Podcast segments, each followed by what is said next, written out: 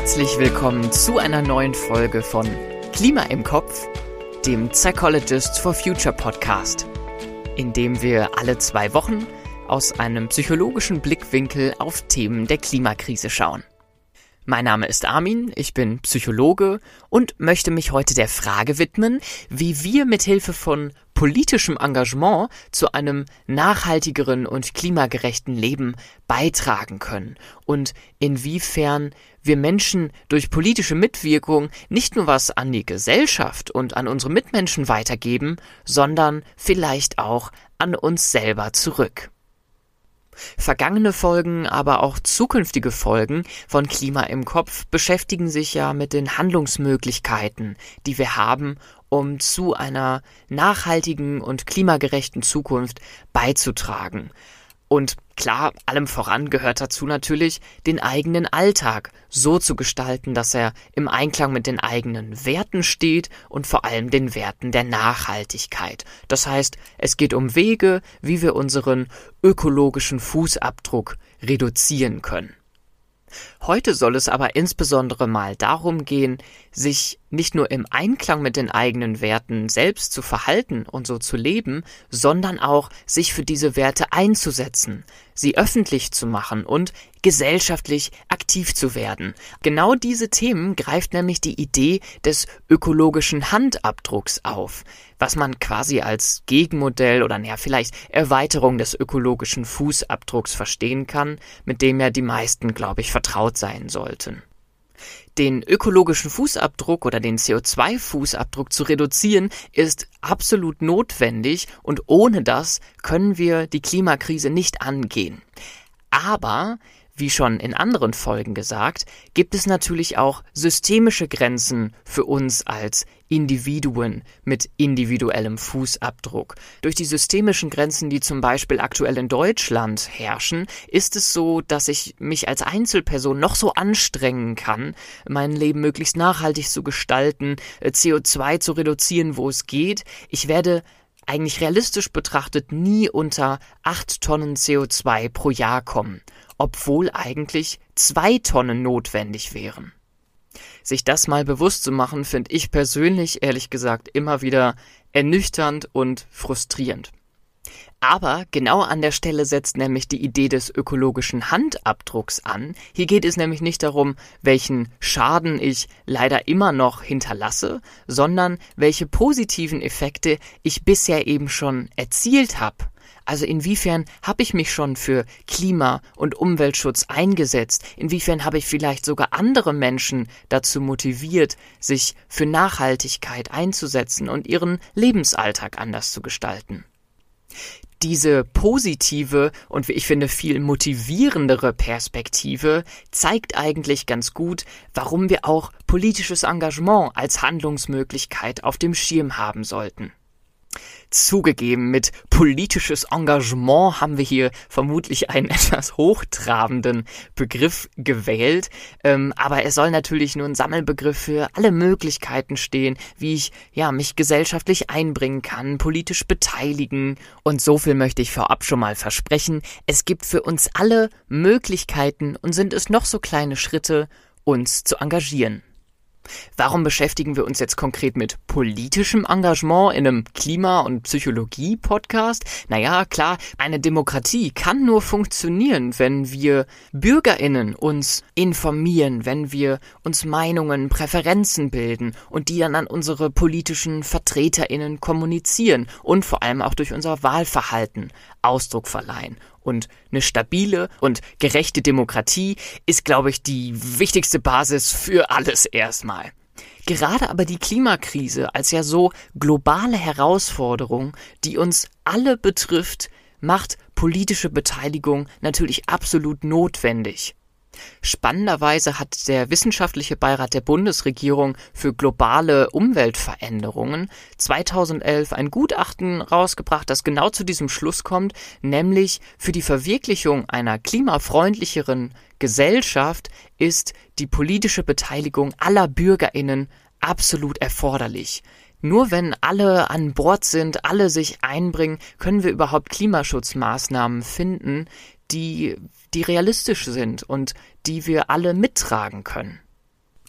Okay, Engagement ist wichtig und notwendig. Ich denke, das ist jetzt klar. Aber ich würde äh, jetzt in so einem ersten Teil der Folge gerne mal den psychologischen Blick einnehmen und schauen, was kann uns denn zu Engagement motivieren und dann im zweiten Teil der Folge mal ganz konkrete Beispiele nennen, wie wir alle im Einzelnen aktiv werden können. Als Mitglied der Psychologists for Future habe ich natürlich die Luxussituation, sehr viele engagierte Menschen in meinem Umfeld zu haben und darum habe ich einfach mal die Gelegenheit genutzt und ein paar Psychologists Kolleginnen gefragt, warum engagierst du dich überhaupt bei den Psychologists for Future? Was motiviert dich dazu? Ich bin dabei, weil mich das Engagement erfüllt, so ein Empowerment auch, also raus aus so einem ich fühle mich klein und handlungsunfähig und so fühle ich mich wirkungsvoller irgendwie. Auf jeden Fall dieses Wir-Gruppen, das cool. Das sind schon mal Leute, die das machen und gut finden, was ich auch gut finde. Und genau, also da war ich sehr durch dieses Wir-Gefühl zum Beispiel aktiviert. Ich habe da ein paar Vorträge angehört und dann habe ich gemerkt, ähm, jetzt will ich was machen, weil ich äh, kann die Kinder nicht auf die Straße gehen lassen und selber dem Ganzen passiv beiwohnen. Also das war dann so ein moralisches Klick.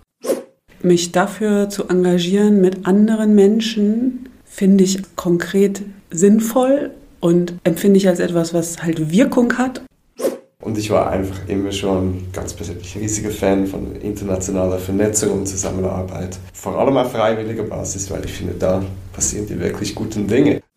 Und andererseits etwas, was mir Mut gibt, dass ich fühle und erlebe, andere sehen das so wie ich und die engagieren sich auch dafür. Ich möchte in einer Welt leben, in der Menschen gut miteinander umgehen, in der sie auch mit dem Planeten und diesem dem ganzen System, was uns am Leben erhält, den ganzen Lebewesen, dem Planeten an sich, in der wir mit der Welt, in der wir leben und aufwachsen, gut umgehen.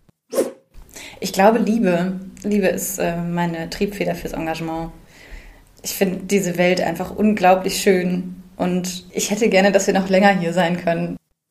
Und diese Wertschätzung, dieses, diese Lebensenergie, die zu feiern, die zu spüren, damit verbunden zu sein, das ist was, wo ich, wo ich so merke, ja, ich möchte, dass es weitergehen darf. Und dafür bin ich hier und setze mich ein auch nach mehrmaligem Anhören finde ich das immer noch sehr inspirierend. Also vielleicht einfach mal ein kleiner Tipp am Rande. Wenn ihr mal einen kleinen Motivationsschub braucht, dann fragt doch einfach mal andere Menschen, was sie so zu ihrem Engagement motiviert.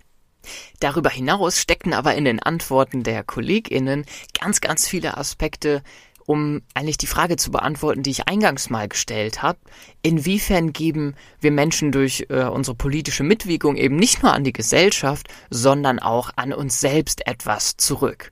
Zum einen bedeutet sich für etwas zu engagieren ja im Kern erstmal eine sinnstiftende Tätigkeit auszuüben.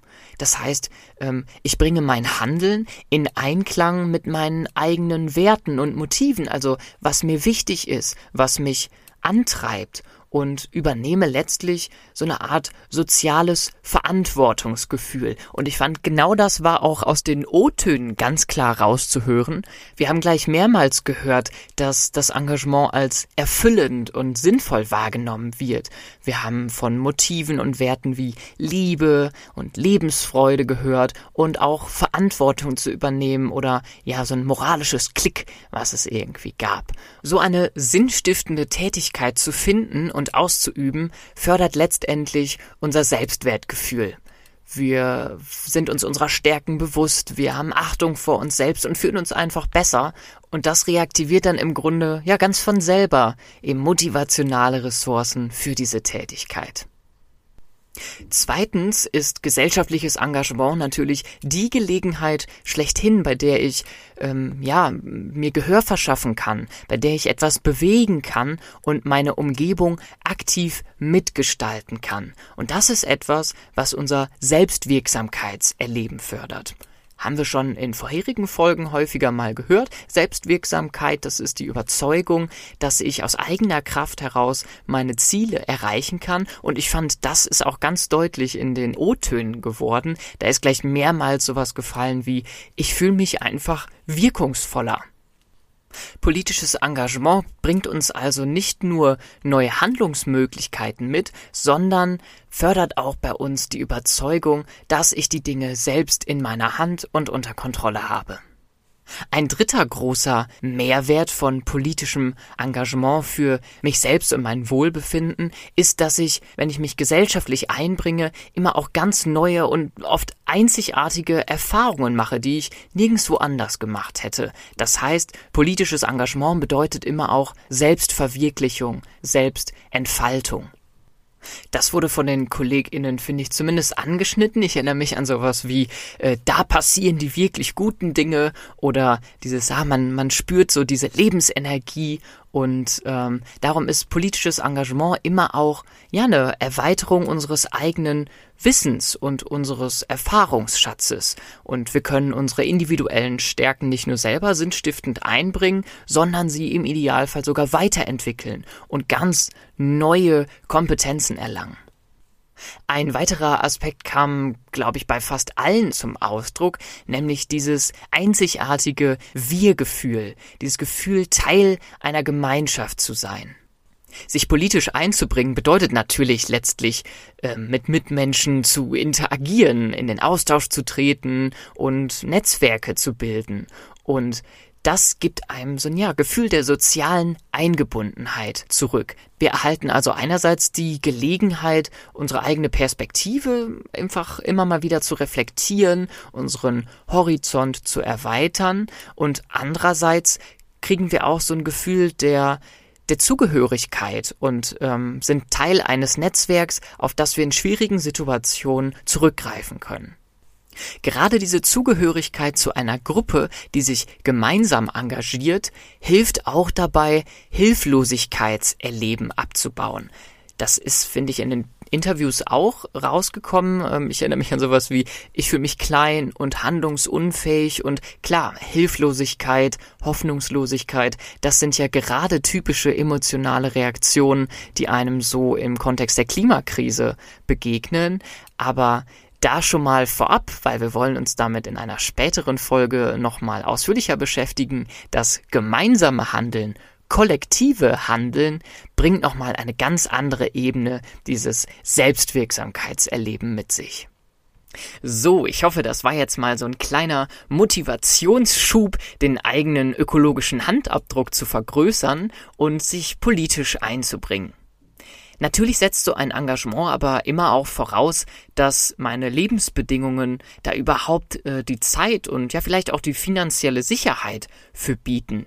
Und es setzt natürlich auch voraus, dass ich mich in einer Gesellschaft oder ja in einem System bewege, das mir überhaupt Gelegenheiten und Spielräume gibt, mich einzubringen, mich politisch zu beteiligen. Also dass quasi meine Bedürfnisse hört, meine Werte schätzt und dann auch äh, berücksichtigt. Ich glaube, das ist ja was, bei dem sich im Verlaufe der letzten Jahrzehnte sehr viel getan hat und schön finde ich, dass sich auch in der Forschung zeigen lässt, dass zumindest unter den deutschen Bürgerinnen die politische Selbstwirksamkeitsüberzeugung in den letzten Jahrzehnten stets gestiegen ist. Verlassen wir nun einmal den Blick darauf, was uns zu politischem Engagement motivieren kann und was es uns potenziell zurückgibt und fragen wir uns, was können wir denn jetzt konkret tun? Wie schon eingangs gesagt, politisches Engagement ist natürlich ein Schlagwort für vieles, äh, in dem wir uns politisch und gesellschaftlich einbringen können und bezeichnet grundsätzlich erst einmal alle Handlungen, die Bürgerinnen freiwillig mit dem Ziel unternehmen, Entscheidungen auf den verschiedenen Ebenen des politischen Systems zu beeinflussen. Ja, das war jetzt etwas aus dem Lehrbuch, aber ein Punkt würde ich daraus ganz klar mitnehmen, auf verschiedenen Ebenen. Politische Teilhabe bedeutet nämlich nicht notwendigerweise direkt ins Handeln kommen zu müssen, sondern fängt auch allein schon beim Wissen an, bei der Wahrnehmung, beim Bewerten oder beim Kommunizieren mit anderen Menschen. Ein allererster Schritt könnte also sein, sich erst einmal Informationen zu beschaffen, Wissen anzusammeln über demokratische Prozesse, über die Politik und eben über die Klimakrise. Ihr macht also gerade alles richtig, hier diesen Podcast zu hören. Neben dem Wissen ansammeln bedeutet es auch schon, sich zu engagieren, indem ich erstmal wahrnehme, was passiert denn so in der Welt um mich herum? Welche politischen Entscheidungen werden getroffen und wie reagieren meine Mitmenschen drauf und verhalten sich? Dann kann ich das Ganze für mich erstmal einordnen, bewerten. Also inwiefern steht das, was da in der Welt so passiert, denn im Einklang mit meinen eigenen Werten? Finde ich das gut oder Finde ich das gerecht, was da entschieden wird? Und ich kann auch darüber mit Mitmenschen kommunizieren, also meine Werte an andere Menschen herantragen und vor allem auch an politische EntscheidungsträgerInnen herantragen. Das Spektrum, wie wir uns politisch engagieren können, ist also super breit und entsprechend gibt es auch ganz viele unterschiedliche konkrete Möglichkeiten, politisches Engagement im Kontext der Klimakrise auszuüben. Wie können wir das jetzt also konkret machen? Wie können wir unseren ökologischen Handabdruck vergrößern? Ich habe euch mal sieben Möglichkeiten mitgebracht. Nummer eins: Die am wenigsten aufwendige und zugleich vermutlich sogar die wichtigste Möglichkeit, sich politisch einzubringen und für die Klimakrise einzusetzen, ist es natürlich erstmal wählen zu gehen. Ich persönlich versuche mir immer wieder bewusst zu machen, dass es leider überhaupt keine Selbstverständlichkeit ist, die Möglichkeit zu einer freien, geheimen, gleichen und unmittelbaren Wahl zu haben, wie wir das hier in Deutschland haben. Meiner Meinung nach geht dieses Privileg auch immer mit der Verantwortung einher, davon Gebrauch zu machen. Klar, die Bundestagswahl war jetzt schon im letzten Jahr, aber auch in 2022 finden ganz entscheidende Wahlen statt, zum Beispiel die Landtagswahlen in Nordrhein-Westfalen, Niedersachsen und in Schleswig-Holstein. Möglichkeit Nummer eins könnte also einfacher nicht sein, geht wählen. Nummer zwei. Ebenso niedrigschwellig möglich ist es in Deutschland, Forderungen in Richtung der politischen EntscheidungsträgerInnen zu stellen, sprich Petitionen zu unterzeichnen oder sogar selber Petitionen zu starten. Ich finde es allein schon motivierend, sich bewusst zu machen, dass wir laut Grundgesetz alle ein Recht auf Petitionen haben und dass es Aufgabe von sogenannten Petitionsausschüssen im Bundestag und auch in den Landtagen ist, sich diesen Petitionen anzunehmen. Neben dem offiziellen Online-Portal des Bundestags selber, um Petitionen einzureichen, gibt es inzwischen eine ganze Bandbreite auch an unabhängigen Online-Petitionsportalen, zum Beispiel openpetition.de, change.org oder weact.campact.de. Im letzten Jahr hat zum Beispiel eine Online-Petition mit 60.000 Unterschriften dafür gesorgt, dass ein Untersuchungsausschuss im rheinland-pfälzischen Landtag zur Aufarbeitung der Flutkatastrophe im Ahrtal eingerichtet wurde. Nummer drei: Eine wirklich aktive Form politischen Engagements ist es natürlich, an Protesten, Streiks und Demonstrationen teilzunehmen oder sogar selbst welche mitzuorganisieren. Dank der Fridays for Future haben wir auf jeden Fall genug Gelegenheiten, sich Demonstrationen anzuschließen. Also schaut am besten direkt mal nach, wann der nächste globale Klimastreik ist oder vielleicht gibt's auch eine Freitagsdemo der Fridays ganz in eurer Nähe vor Ort. Der Aufruf zum globalen Klimastreik hat zum Beispiel im September 2021 620.000 Menschen in Deutschland dazu bewogen, für das Klima auf die Straße zu gehen. Nummer 4. Auch im Kontext der Klimakrise ist es natürlich möglich, konkrete ehrenamtliche Tätigkeiten zu übernehmen. Zum Beispiel könnt ihr freiwillig mitwirken in gemeinnützigen Vereinen, die sich für Klimaschutz einsetzen oder die zum Beispiel Betroffene von Klimafolgen unterstützen. Die Ausübung von ehrenamtlichen Tätigkeiten ist übrigens laut einer aktuellen Studie aus Italien nachweislich förderlich für das individuelle Wohlbefinden und die eigene Zufriedenheit. Und dabei ist es ganz egal, welche Art von Engagement man wählt. Nummer 5. Wir haben schon eingangs zur Folge gehört, wie wichtig es gerade für den Klimaschutz ist, dass unsere politischen Vertreterinnen Gelegenheiten schaffen, dass wir uns als Bürgerinnen politisch beteiligen können.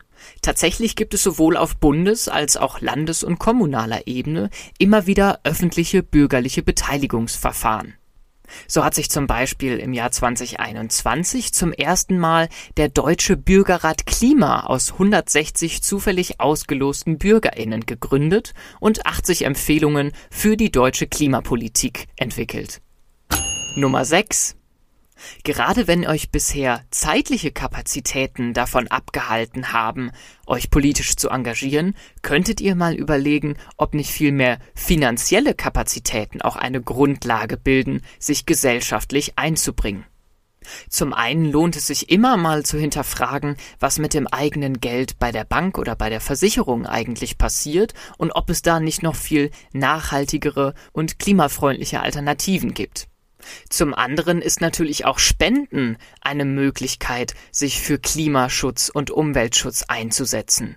So ist zum Beispiel im letzten Jahr für die Folgen der Flutkatastrophe in Nordrhein-Westfalen und Rheinland-Pfalz eine unfassbare Summe von 584 Millionen Euro zusammengekommen. Beim Thema Spenden bin ich persönlich ein großer Fan des Konzepts des effektiven Altruismus. Hier ist die Idee, sein Geld systematisch so einzusetzen, dass das Leben möglichst vieler empfindungsfähiger Wesen möglichst umfassend verbessert wird. Es gibt mehrere Spendenplattformen, die genau diesem Prinzip folgen. So analysiert zum Beispiel givewell.org regelmäßig, durch welche Projekte sich quasi pro gespendetem Euro die meisten Leben retten lassen. Givinggreen.org schaut gleichermaßen, wie sich am effektivsten unser Planet retten lässt. Als deutsches Pendant gilt hier effektiv-spenden.org. Und Nummer 7. Eine Möglichkeit des politischen Engagements ist es natürlich auch, mit anderen Menschen ins Gespräch zu kommen. Da hilft es allein schon bei der Familie oder bei Freundinnen einfach mal das Thema Klimakrise und Klimaschutz auf den Tisch zu bringen. Die lohnenswertesten Gesprächspartnerinnen sind aber natürlich politische Entscheidungsträgerinnen.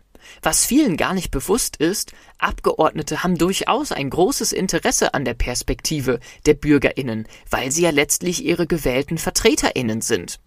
Es ist in der Regel also absolut gewollt und gewünscht, Briefe oder E-Mails an die eigenen Wahlkreisabgeordneten zu schicken. In der Regel werden sogar persönliche Bürgergespräche angeboten. Im Kontext der Klimakrise tun dies ganz aktiv zum Beispiel die Initiative Schwarm for Future oder auch die Bürgerlobby Klimaschutz.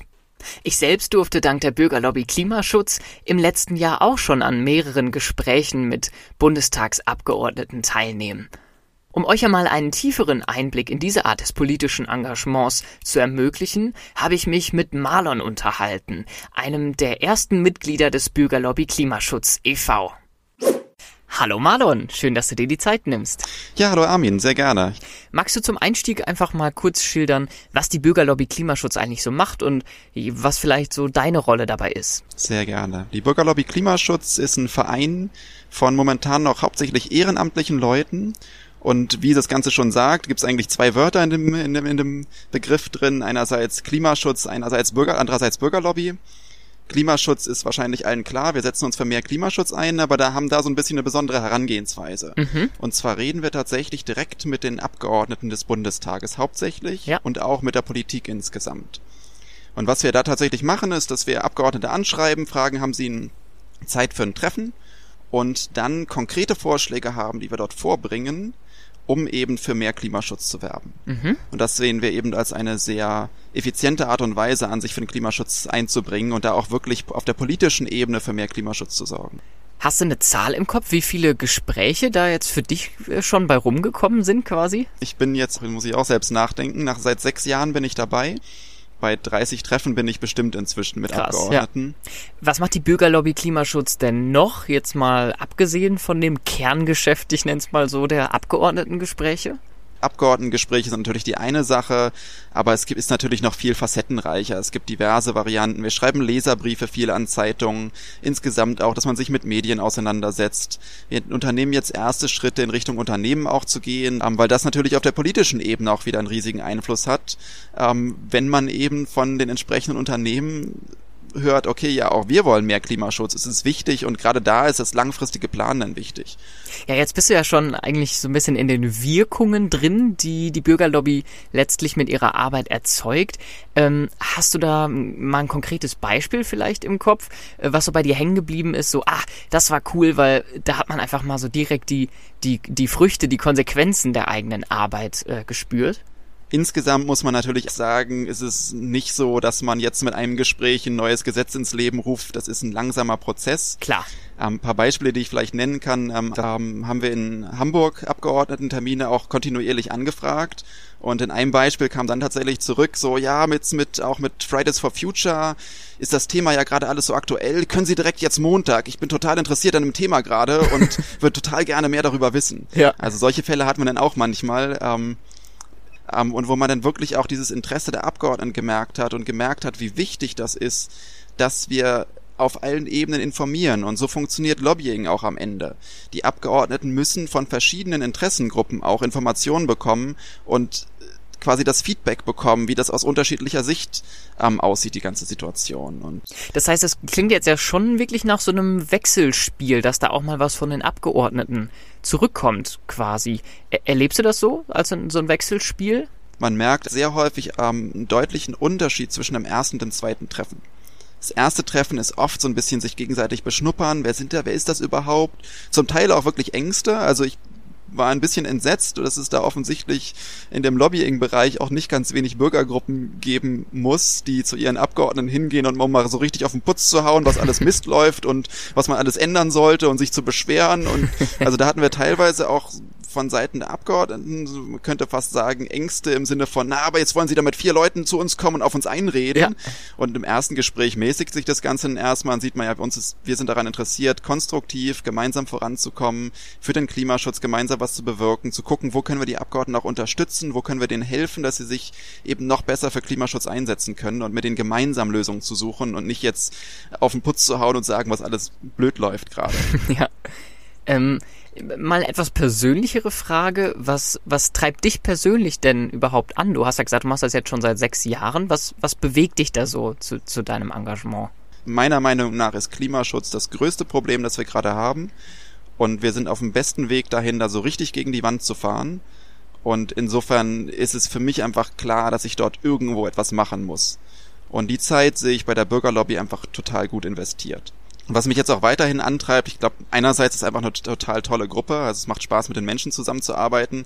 Und zum anderen habe ich nach wie vor das Gefühl, dass wir Stück für Stück da was voranbringen können und bin nach wie vor von der Methode überzeugt. Gibt's denn, gibt's denn was, wo du sagen würdest, das gibt dir persönlich jetzt auch dein Engagement wieder zurück? Ich glaube, auf ganz vielen unterschiedlichen Ebenen. Also zum einen ist es auch unser Ziel als Verein insgesamt, Leute weiterzubilden und Leute zu stärken. Und ich glaube, ich habe mit Sicherheit unglaublich viel gelernt darin, Gespräche zu organisieren, in Gesprächen mit dabei zu sein. Ähm, ja. Allein schon die innere Überwindung, die es am Anfang kostet, zu so einem Abgeordneten hinzugehen und mit denen zu reden. Äh, und dann aber natürlich auch auf der inhaltlichen Ebene. Also wir haben regelmäßige Workshops, es sind unglaublich viele Leute mit Expertise im Verein, die auch Spaß dran haben, das weiterzugeben. Wir haben regelmäßig interne Vorträge, organisieren externe Veranstaltungen. Das macht natürlich auch richtig Freude. Klar, ja. Dann bliebe mir jetzt zum Abschluss tatsächlich nur noch die Frage, wie kann man denn mitmachen, wenn jetzt jemand von unseren Hörenden mitmachen möchte? Ja, klar. Ähm, zunächst mal könnt ihr einfach auf unserer Website schauen. Das müsste ccl-d.org sein. Ja. Und dort findet ihr auch direkt einen Mitmachen-Button. Ähm, dann werdet ihr weiter kontaktiert, wenn ihr dort eure Daten hinterlasst. Ähm, dort findet ihr auch diverse Kontaktpersonen. Sprich, schreibt uns einfach an. Wir haben regelmäßige Calls, also passiert, das meiste passiert bei uns momentan digital. Ja. Ähm, dort kommt ihr dann dazu, dort wird euch ein bisschen mehr noch über die Bürgerlobby erzählt, äh, noch ein bisschen detaillierter, als es jetzt hier heute möglich war. Genau, also gibt's noch viele andere Möglichkeiten, wie man sich auch bei uns einbringen kann. Wunderbar. Dann würde ich sagen, Marlon, vielen, vielen Dank. Vielen Dank für den tollen Einblick. Vielen Dank dir, Armin. Neben dem Engagement bei der Bürgerlobby Klimaschutz oder neben den sieben Punkten, die wir heute in der Folge hier hatten, gibt es natürlich noch zahlreiche weitere Möglichkeiten, wie man sich politisch und gesellschaftlich einbringen kann.